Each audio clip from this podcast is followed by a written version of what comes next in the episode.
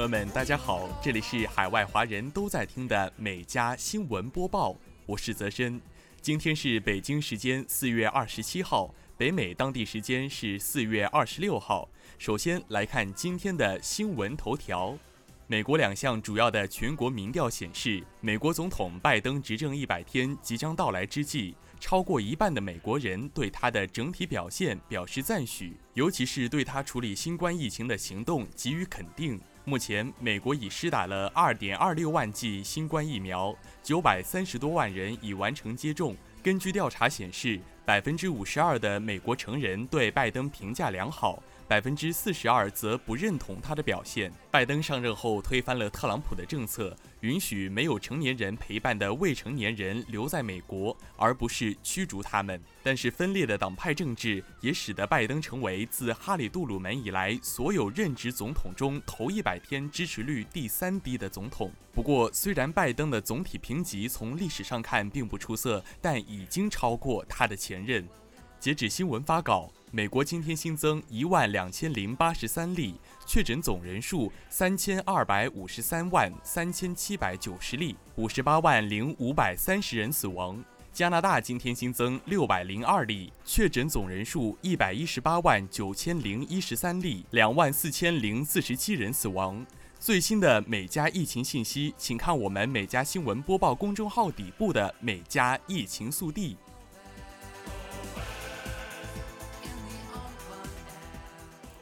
好的，进入今天的焦点新闻。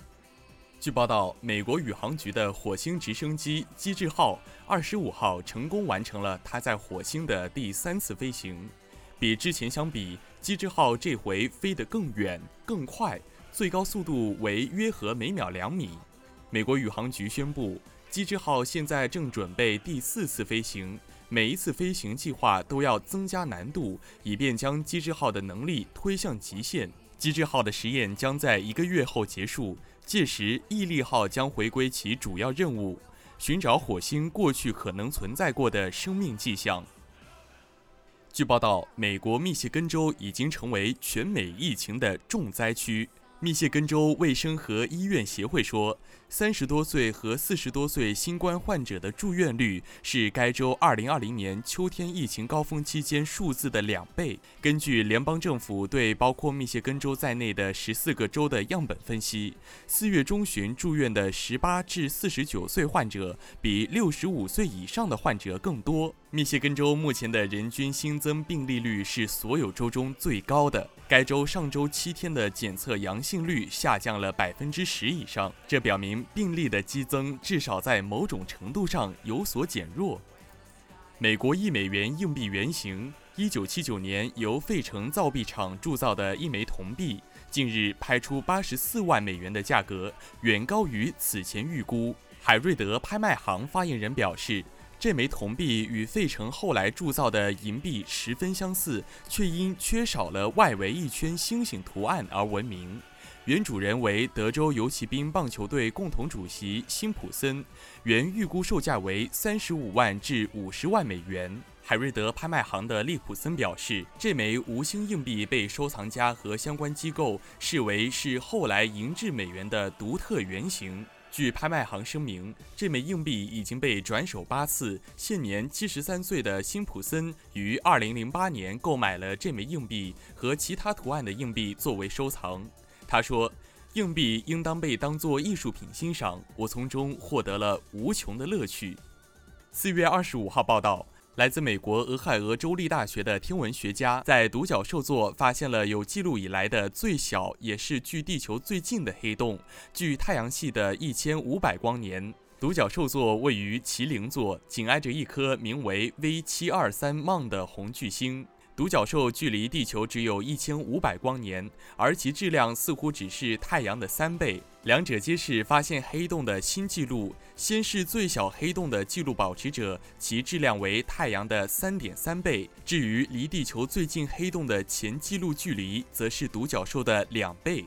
据报道，英国当地时间四月二十四号凌晨四时之前，八架载着印度超级富豪的私人飞机降落在伦敦机场。最后一架抵达豪华客机于凌晨三时十五分降落，这距离英国对印度的限制措施生效仅有四十四分钟。根据报道，九小时的飞行花费可能超过十万英镑。此前，印度出现双突变毒株，为防控疫情，多国限制印度旅客入境。报道称，希腊确诊首例印度报告双重变异病毒。瑞士、比利时、日本、加拿大、英国、美国等至少二十一国均发现与双重变异病毒相关的确诊病例。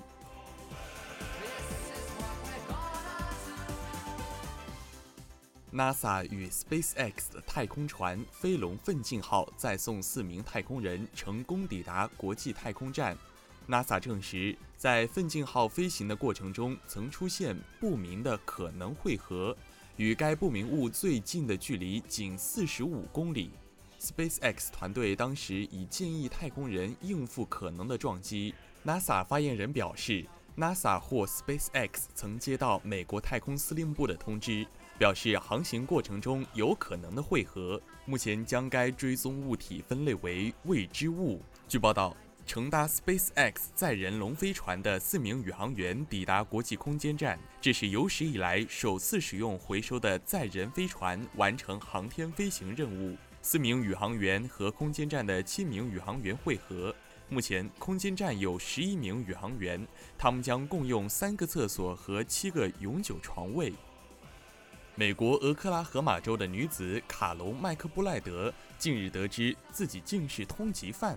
因为他未归还二十一年前租用的录像带，所以被判处挪用公物的重罪。相关文件显示，卡隆两千年被控侵吞租用的财物。他最近在德克萨斯州结婚后想改名字的时候才知道这件事。卡隆称自己没有看过这个录像带，这可能是当时和他住在一起的其他人租用的。卡隆还说，在过去二十年中，他被解雇了好几次，却没有任何理由。现在这一切都说得通了。美国新墨西哥州阿尔伯克基一间待售别墅近日引起关注，屋主因受到太空船启发，从二十一年前起就以太空元素改造室内装修，甚至后花园，让人恍如走进宇宙异空间。屋主李格高当年刚搬进县址时，不太满意屋内装饰风格，于是自行设计出太空船主题的墙壁和壁炉。之后数年，再用 3D 壁画和特殊装饰品塑造出太空感。厨房甚至使用了高科技配置。李格高形容，太空船主题的别墅让他觉得自己身处宇宙某个地方，甚至如置身另一个小行星。别墅目前售价为二十六点五万美元。负责放售的地产公司指出，已有不少买家对这间别墅产生兴趣。据报道，当地时间四月二十五号，英国最高的过山车“大个子”出现故障，游客被困在高空。大个子的车厢停在轨道的最高处，距离地面大约有六十五米高。工作人员先固定住车厢，然后引导游客沿着轨道走下来。据悉，大个子在一九九四年开业时是世界上最高最陡的过山车，至今为止，它仍是英国最高的过山车。根据报道，近日，英国三十九岁男子巴特斯目前确诊为脑癌第四期，医生宣判他的癌症无法治愈。巴特斯与女友当晚立即致电当地注册所预约，三十六小时后登记结婚。在完成为期六周的化疗和放射性治疗后，两人开始进行试管婴儿。女友表示，他们仍在努力继续寻求治愈巴特斯的各种疗法。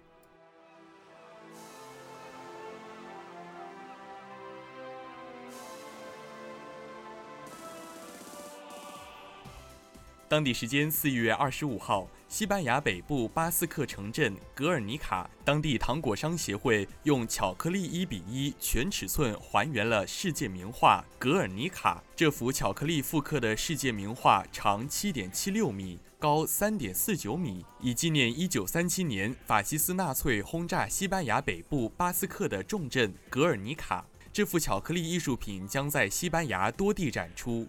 为探寻人类在与世隔绝的情况，十五名志愿者在法国西南部的一处洞穴中住了四十天。报道称，志愿者没有携带手机、时钟等设备，不能与外界联系。他们睡在帐篷里，甚至还要自己想办法发电，也一直见不到阳光。洞外的科学家则通过志愿者身上携带的多部传感器，对其身体状况进行跟踪。